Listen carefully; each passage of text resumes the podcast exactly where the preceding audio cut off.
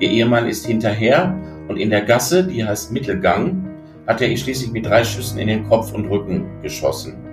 Ich war vor Ort und war absolut erschüttert von diesem Anblick. Es war eine Hilflosigkeit, die da bei mir so hochkam. Es war überall viel Blut.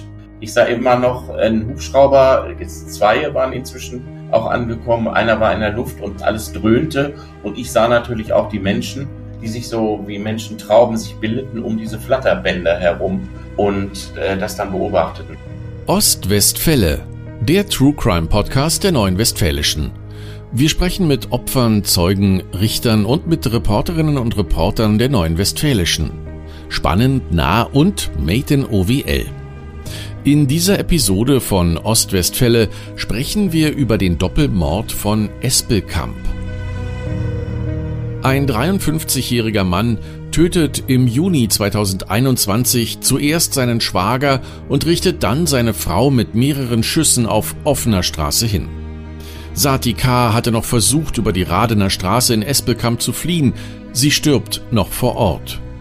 Zunächst gehen die Ermittler davon aus, dass es um finanzielle Streitigkeiten geht, doch das wirkliche Motiv wird erst im Prozess aufgedeckt. NW-Redakteur Carsten Schulz hat den Fall damals begleitet. Für euch bin ich heute wieder euer Ostwestfälle-Moderator mit dabei. Mein Name ist Frank Philipp. Hallo Carsten, die Tat wird später als öffentliche Hinrichtung beschrieben. Der Täter wollte seine Frau bestrafen. Was machen solche Fälle mit dir auch als Lokaljournalisten, wenn du so zurückdenkst? Also ich war selbst vor Ort und kann nur bestätigen, was du in deiner Frage gesagt hast, öffentliche Hinrichtung, das war so ein bisschen so. Ich habe ja selber die Frau Satika zugedeckt, noch äh, vor einem Hauseingang in der Straße Mittelgang, noch selbst gesehen. Ich war vor Ort und war absolut erschüttert von diesem Anblick es war eine Hilflosigkeit, die da bei mir so hochkam, da nicht mehr helfen zu können.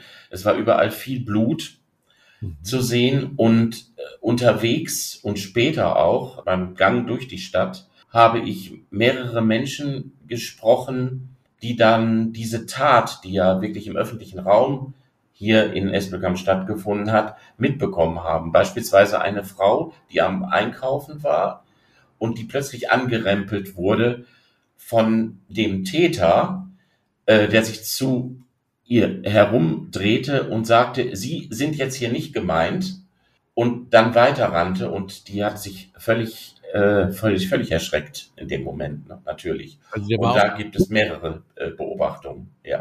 Also der war auf der Flucht äh, und hat die Frau dann angerempelt sozusagen? Er war hinter seiner Frau her, die ja vor ihm herlief. Äh, und da kam ihm diese Frau, mit der ich gesprochen habe, äh, quasi war die im Weg. Er hat sie angerempelt und sagte ihr dann, ja, okay, äh, sie war jetzt nicht gemeint. Lief dann weiter. Und du hast die äh, Erschossene noch zugedeckt? Nein, ich habe sie selbst nicht zugedeckt, sondern ich habe sie zugedeckt einfach Ach so, gesehen. sehen im Hauseingang. Okay. Da hat sie sich noch versucht hinzuflüchten und ist wohl an mehreren Türen gewesen. Das sind so Reihenhäuser, äh, so eine Reihenhaussiedlung hinter dem Atrium in Espelkamp mhm. mit mehreren Eingängen. Und da hat sie wohl an der Tür, hat sie um Hilfe gerufen und lassen, lassen Sie mich rein, lassen Sie mich rein. Und äh, sie ist da von keiner Seite reingelassen worden. Wahrscheinlich hatten die Leute Angst oder haben nicht so schnell reagiert. Oder äh, nicht so schnell reagiert, ja. Wäre, ja. Also kommen wir mal zurück auf diesen, äh, auf diese Tat. Wie hat sich das Ganze abgespielt am 17. Juni 2021 in Espelkamp? Das ist ja noch nicht so lange her. Richtig, der RKK aus Diepenau stammt er ja. Das war, äh, ist ein Maurer gewesen. Der hat seine von ihm getrennt lebende Frau Satika und seinen Schwager Muarem K. erschossen. Er hat in der Wohnung seiner Frau in Espelkamp gewartet und als sein Schwager die Wohnung betreten hat, hat er ihn mit fünf Schüssen niedergestreckt. Äh, Satika ist daraufhin schreiend aus der Wohnung geflüchtet, das hatte ich ja auch eben schon erzählt. Ihr Ehemann ist hinterher und in der Gasse, die heißt Mittelgang, hat er ihr schließlich mit drei Schüssen in den Kopf und Rücken geschossen. Sie starb dann noch vor Ort. Und Erkan K. ist nach den Schüssen geflüchtet und wurde später von der Polizei in Diepenau in der Nähe eines Landschaftssees Mhm. gefunden. Er war wohl da auf dem Weg wieder zu seinem Haus, das in der Nähe dieses Landschaftssees äh, steht. Diese Bluttat hat ja großes Aufsehen erregt. Du warst doch relativ schnell ja auch mit vor Ort. Ähm, wie ist es dazu gekommen, dass du da so schnell ähm, auch am Tatort warst oder im, am Ort des Geschehens? Also eigentlich war das gar nicht so schnell, dass ich da war, weil ich habe das ziemlich spät erst eigentlich mitbekommen.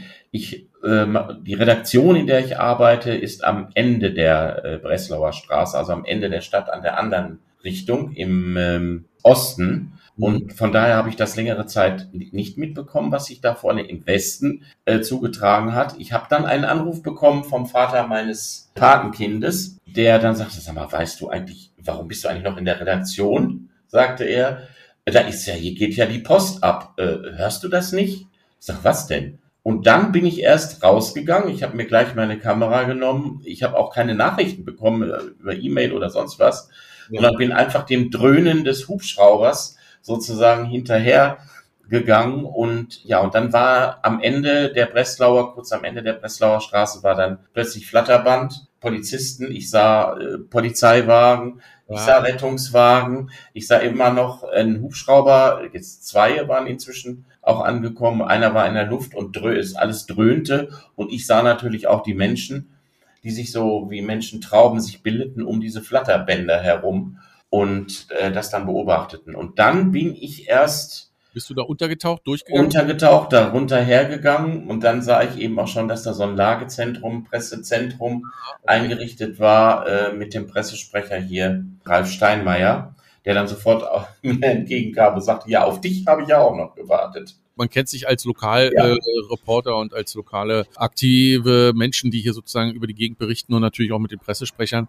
Und dann äh, wurdest du informiert, hattest du versucht, ihn vorher anzurufen, den Pressesprecher? Ist er nicht rangegangen oder, oder bist einfach so los und dachtest, oh, jetzt muss ich aber mal gucken? Ich bin einfach losgegangen und äh, habe mir dann gedacht, dass er, irgendeiner muss ja vor Ort sein, die müssen das eingerichtet haben. Eigentlich wäre er, was er mir später sagte, gar nicht im Dienst gewesen, aber er ist dann von seinen Vorgesetzten dahin beordert worden, wegen des besonderen Vorgangs. Es ist ja so, bei solchen Fällen, die Polizei hält sich ja immer noch arg zurück. Ja, die wollen natürlich erstmal ermitteln, Spuren sichern und so weiter und so weiter. Aber du hast ja schon beschrieben, es standen auch Leute drumherum, weil es eben so eine öffentliche Attacke war. Welche Uhrzeit war das ungefähr? Es war in der Mittagszeit, früher Nachmittag. Als ich dann ankam, am Lagezentrum war, äh, bildeten sich immer mehr Menschen, so zwischen Atrium und Radener Straße hat das Ganze ja äh, stattgefunden, Radener Straße in einem Reihenhaus. Und dann sah ich auch schon, dass die äh, Spusi ja. am Ort war, also Spurensicherung aus Bielefeld. Es ja. wurde auch keiner natürlich dann da reingelassen. Äh, es waren nur unheimlich viele Kollegen da. Kollegen, äh, es wurde auch immer mehr, als wir dann mhm. vor Ort waren. Und die bauten natürlich, das war bauten ihre Kameras auf, äh, ihre, die ganzen Aufnahmeteams kamen dann.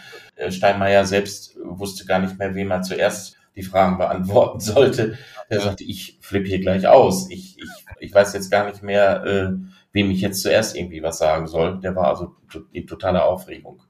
Das Medieninteresse war groß, du hast es gerade beschrieben. Warum, glaubst du, war der Fall so aufsehenerregend, dass man da auch wirklich Reporter aus der ganzen Welt losschickt? Es gab ja am Anfang äh, ganz, ganz viele Gerüchte, um was es sich da handeln könnte. Und das kam immer so ein bisschen auch durch. Die Bildzeitung hat da ja irgendwie äh, einen ziemlichen Blödsinn behauptet. Dann hieß es plötzlich, das sind Terroristen. Es kam durch, dass es eben Ausländer waren, äh, Migranten waren und dann hieß es Familientragödie. Und ich kann mir vorstellen, dass deshalb auch, äh, auch ausländische Sender dann ganz schnell ähm, darauf aufmerksam gemacht wurden. BBC war ja dann auch äh, am Telefon. Das merkte ich auch daran, dass äh, Herr Steinmeier dann plötzlich äh, in Englisch was beantworten musste und dann irgendwie war auch noch ein spanischer Sender, kam dann nachher noch dazu. Dann kam aus den Niederlanden kam noch ein Team, das habe ich dann auch mitbekommen und ich gehe davon aus, dass es mit diesen Gerüchten dann zusammenhing, weil es ging ja alles kreuz und quer durcheinander. Also, dass man zuerst gedacht hat, es ist ein Anschlag in irgendeiner Art und Weise. Und am Ende stellte sich das ja als dann doch Familientragödie heraus. Oder Femcid sagt man ja auch, äh, erweiterter Femcid, also der, dass der Mann die Ehefrau umbringt, äh, weil sie ihn verlassen will. In diesem Fall ja noch den Schwager mit dazu. Du lebst ja selbst in Espelkamp. Ähm, der Fall, ich kann mir vorstellen, es ist ja ein relativ kleiner Ort, hat die Menschen doch aufgewühlt und man hat äh, darüber gesprochen, viel erzählt. Kannst du dich dann noch erinnern, wie das war in den Wochen danach, in den Tagen danach? Also seit dieser Zeit ist die Stadt einfach nicht mehr das, was sie war. Also es ist keine kleine Provinzstadt. Äh, irgendwo im östlichsten Ostwestfalen sind wir ja hier an der Grenze zu Niedersachsen.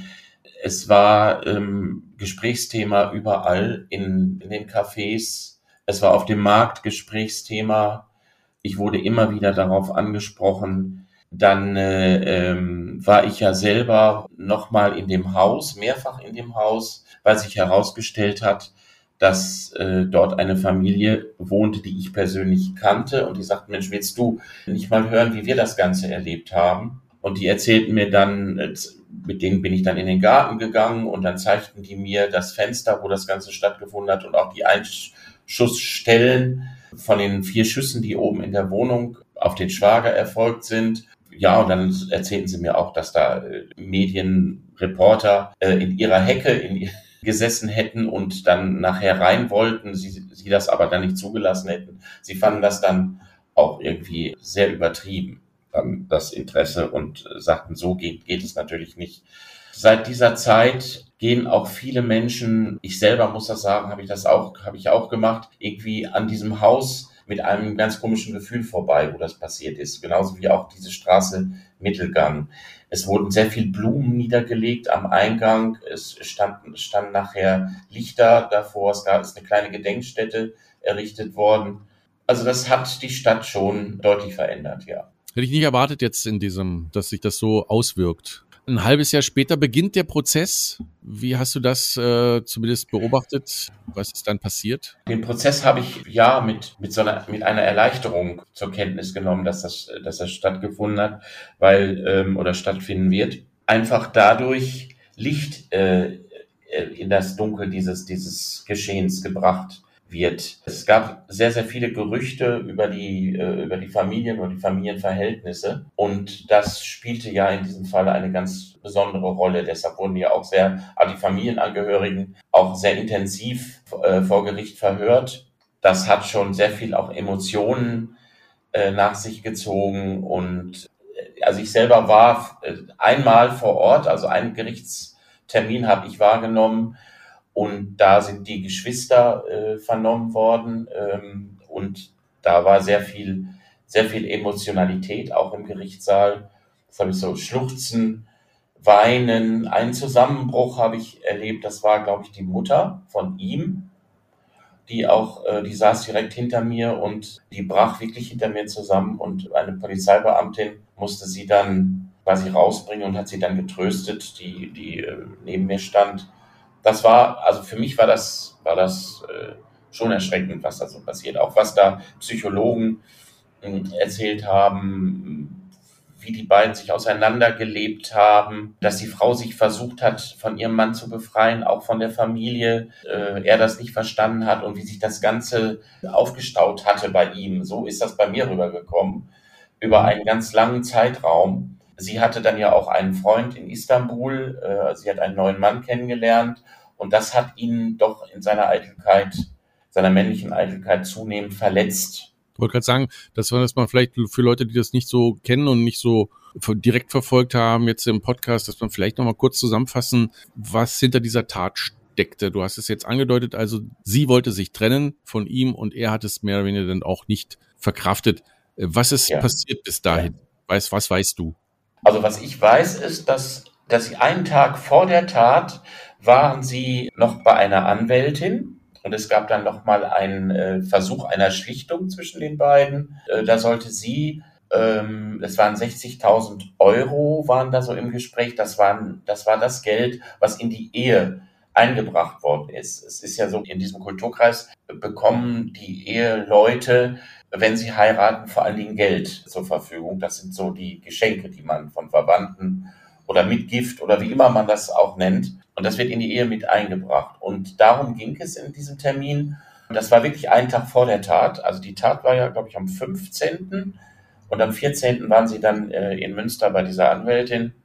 Da gab es noch den Versuch einer Einigung. Sie, die ist aber nicht zustande gekommen, weil sie dann mitgeteilt hat, dass sie mit dem Geld ihm die Frage gestellt hat, ob sie mit dem Geld dann in die, nach Istanbul fahren kann.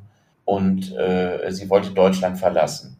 Und das hat ihn, äh, so wie man dann äh, später rekonstruiert hat, wohl dazu geführt, dass bei ihm die Wut so hochgekocht ist, dass er in diesem Moment, hat er eigentlich die Tat geplant ab diesem Zeitpunkt. Also da war er nicht mehr zu halten. Das ist dann mhm. auch verletzte Eitelkeit gewesen wohl, weil er wollte nicht, dass, dass dieses Geld mit dem neuen Mann, den sie ja da mhm. kennengelernt hat, seine Frau dann verjubelt. Was er sagt, das ist ja auch mein Geld. Ne? Gehört aber der Familie. Die Ehe war aber vorher schon kaputt. Die, oder? ja, es gab, die Ehe war schon, ach, man kann sagen, anderthalb Jahre vorher war die ganze Geschichte schon äh, ziemlich verfahren. Es gab immer mal wieder Schlichtungsversuche, die Kinder, man ist dann zusammengeblieben wegen der Kinder äh, und, und dann gab es Schlichtungsversuche von der Schwester von, von Satika äh, und dann hat das wieder eine Zeit lang funktioniert, aber letztendlich ist sie dann nachher ausgezogen, weil sie es zu Hause zu eng fand, wie sie dann sagte, zu der, äh, zu der Anwältin in, in, in Münster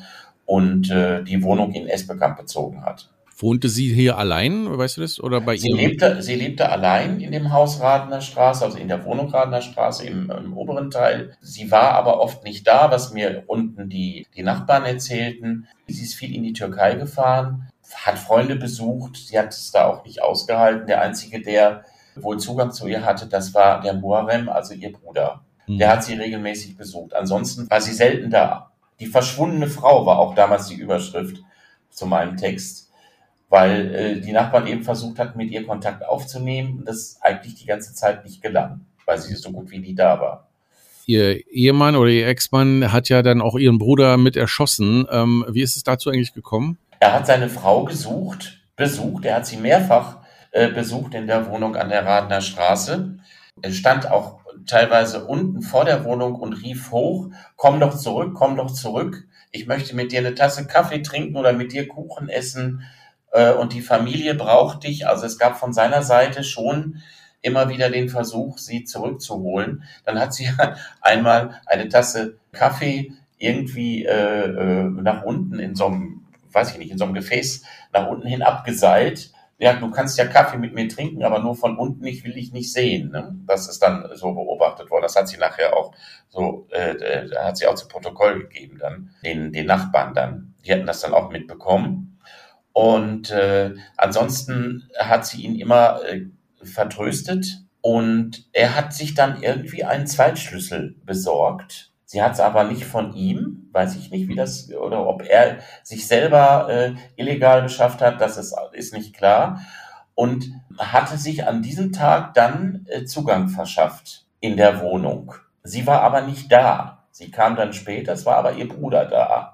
Und dadurch kam es zu diesem, da war, er war ja so aufgeladen, mhm. äh, dass er, der Bruder stellte sich ihm in den Weg. Du hast keine Chancen mehr bei meiner Schwester, so was er ihr, äh, was er wohl gesagt hat. Gib's einfach auf, du bist auch ein Schlappschwanz, du, du kriegst das sowieso nicht gebacken. Er hat ihn auch wohl provoziert. Mhm. Äh, und dann hat er vier Schüsse auf ihn abgegeben, hat sich ihm noch in den Weg gestellt. Da war noch eine Tür dazwischen. Ich glaube, zwei sind durch die Tür gegangen und dann eben auch durchs Fenster und einer hat dann hat dann gesessen in, im wahrsten mhm. Sinne des Wortes, ja. Und, und dann kam sie erst später, als das passiert war, er, sie sah das, er sah ihren Bruder da tot liegen und ist dann sofort, sie dachte, er, dass, dass er hinter ihr her äh, wollte, er hat dann sofort die Wohnung wieder verlassen und ist dann über die Straße in diese, in diese Straße Mittelgang dann geflüchtet. Er aber auch sofort hinter ihr her. Er hatte also auch wirklich die Absicht, sie dann umzubringen. Und da ist es dann auch zu diesem Mord äh, auf offener Straße gekommen. Äh, du hast ja, ja vorhin schon gesagt, äh, sie wollte noch in irgendwelche Hauseingänge. Das hat da so nicht geklappt und so wurde sie dann auf offener Straße erschossen. Ganz ähm, genau. Erkan K. gibt ja die Taten relativ früh auch zu. Es gab ja auch Zeugen und eigentlich gab es ja auch nichts zu leugnen. Er habe aber seine Frau nicht töten wollen, hat er gesagt. Wie hat er das Ganze dargestellt? Er hat seine, er hat das, Alles er er hat sich, ein Ausreden oder so, oder dass man vielleicht ein bisschen mildere Strafe bekommt, kann ja, kann ja sein. Ne? also er hat sich äh, vor allen Dingen immer so, er hat sich oft als das eigentliche Opfer ähm, inszeniert. Also er hat, er hat sich so als Opfer dargestellt, dass er sozusagen der gehörnte Ehemann Mhm. äh, gewesen ist und er sich immer für die Familie eingebracht hat und äh, sie ihn verlassen hat und äh, kein Interesse hätte an der Familie und er habe sich immer dafür eingesetzt, also quasi so das Recht gehabt hätte, Ja. äh, seine Frau äh, nicht umzubringen. Er hätte das ja eigentlich nicht vorgehabt, aber äh, er, konnte letztendlich nicht anders. Ne? Deshalb ist er nachher auf, auf Tötung vom Anwalt gedrängt worden, statt auf Mord. Also absichtlich habe er das nicht getan. Er sei sozusagen, er hätte gar nicht anders gekonnt, als so zu handeln.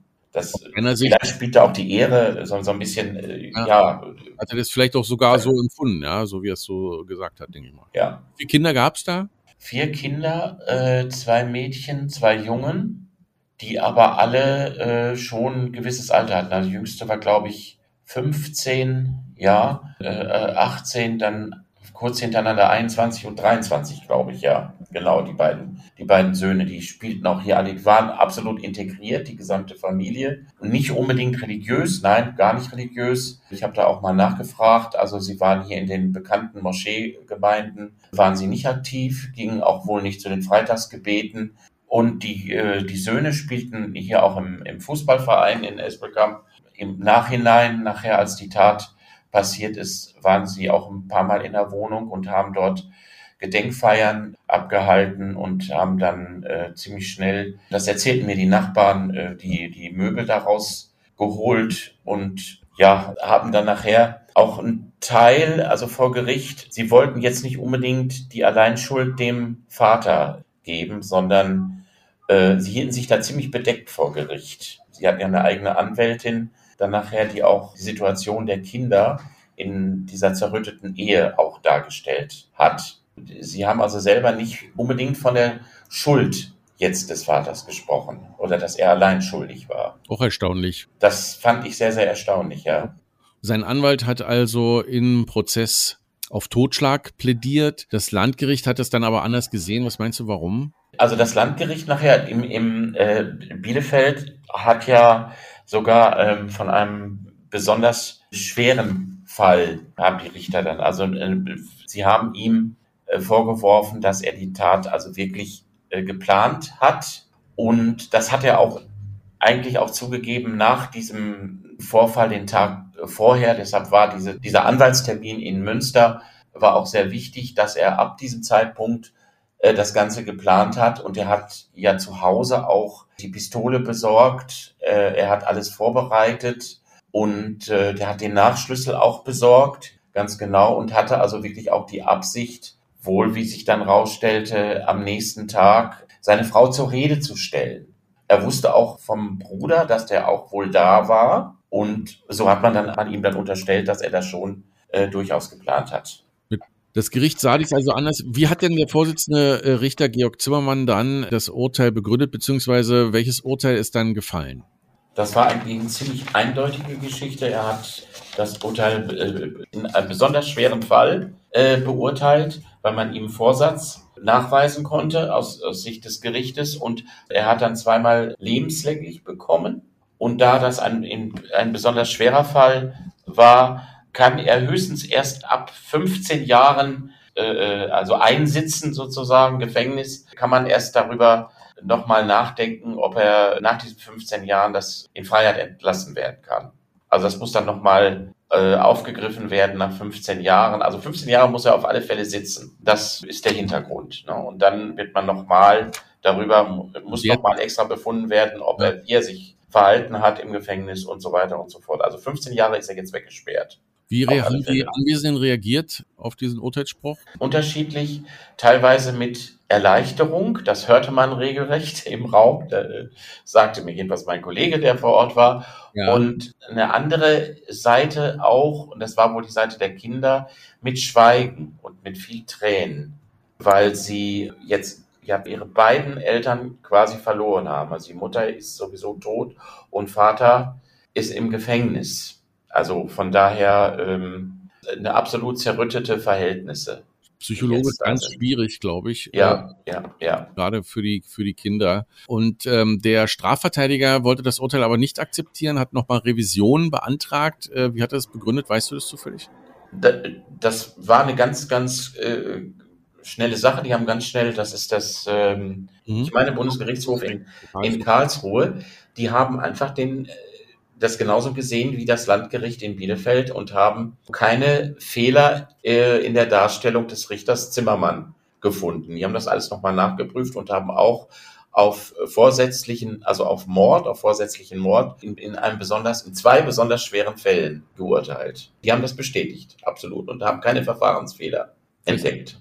Und damit ist der Fall jetzt abgeschlossen. Also es ist also nichts mehr weiter möglich. Ich habe dann nochmal den, den Verteidiger gefragt, den Neben, Nebenverteidiger, und der sagte auch, es ist jetzt abgeschlossen und er ist mit dieser, für ihn, sagt er, frohen Botschaft dann auch nach Diepenau gefahren zu der Familie und die das also auch mit Erleichterung auch aufgenommen haben, weil sie jetzt wissen, was Sache ist. Und er war dann auch noch bei einer Gedenkfeier, wo 250 Leute waren. Das ist vielleicht auch noch von Interesse auf dem Friedhof in Diepenau, wo beide beerdigt worden sind. Da findet jetzt jedes Jahr am Tag der Bluttat hier in Espelkamp des Doppelmordes findet dann eine Gedenkfeier statt, wo die ganze Familie und Freunde und so weiter zusammenkommen.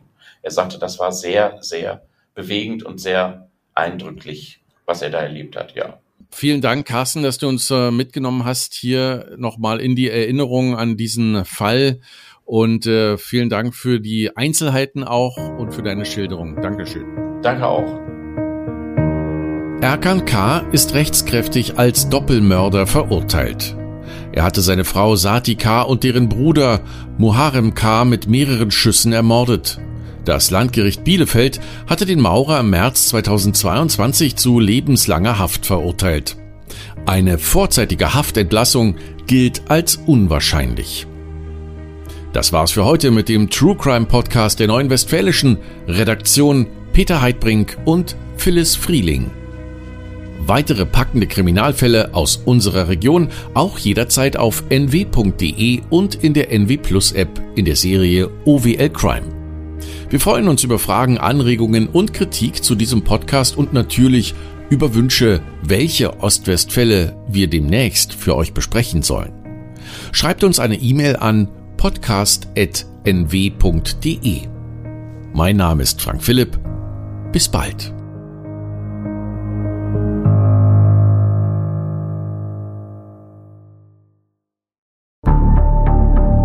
Wie lange kann ein Mörder sein dunkles Geheimnis bewahren? Wann bekommen die Angehörigen Gewissheit und die Opfer Gerechtigkeit?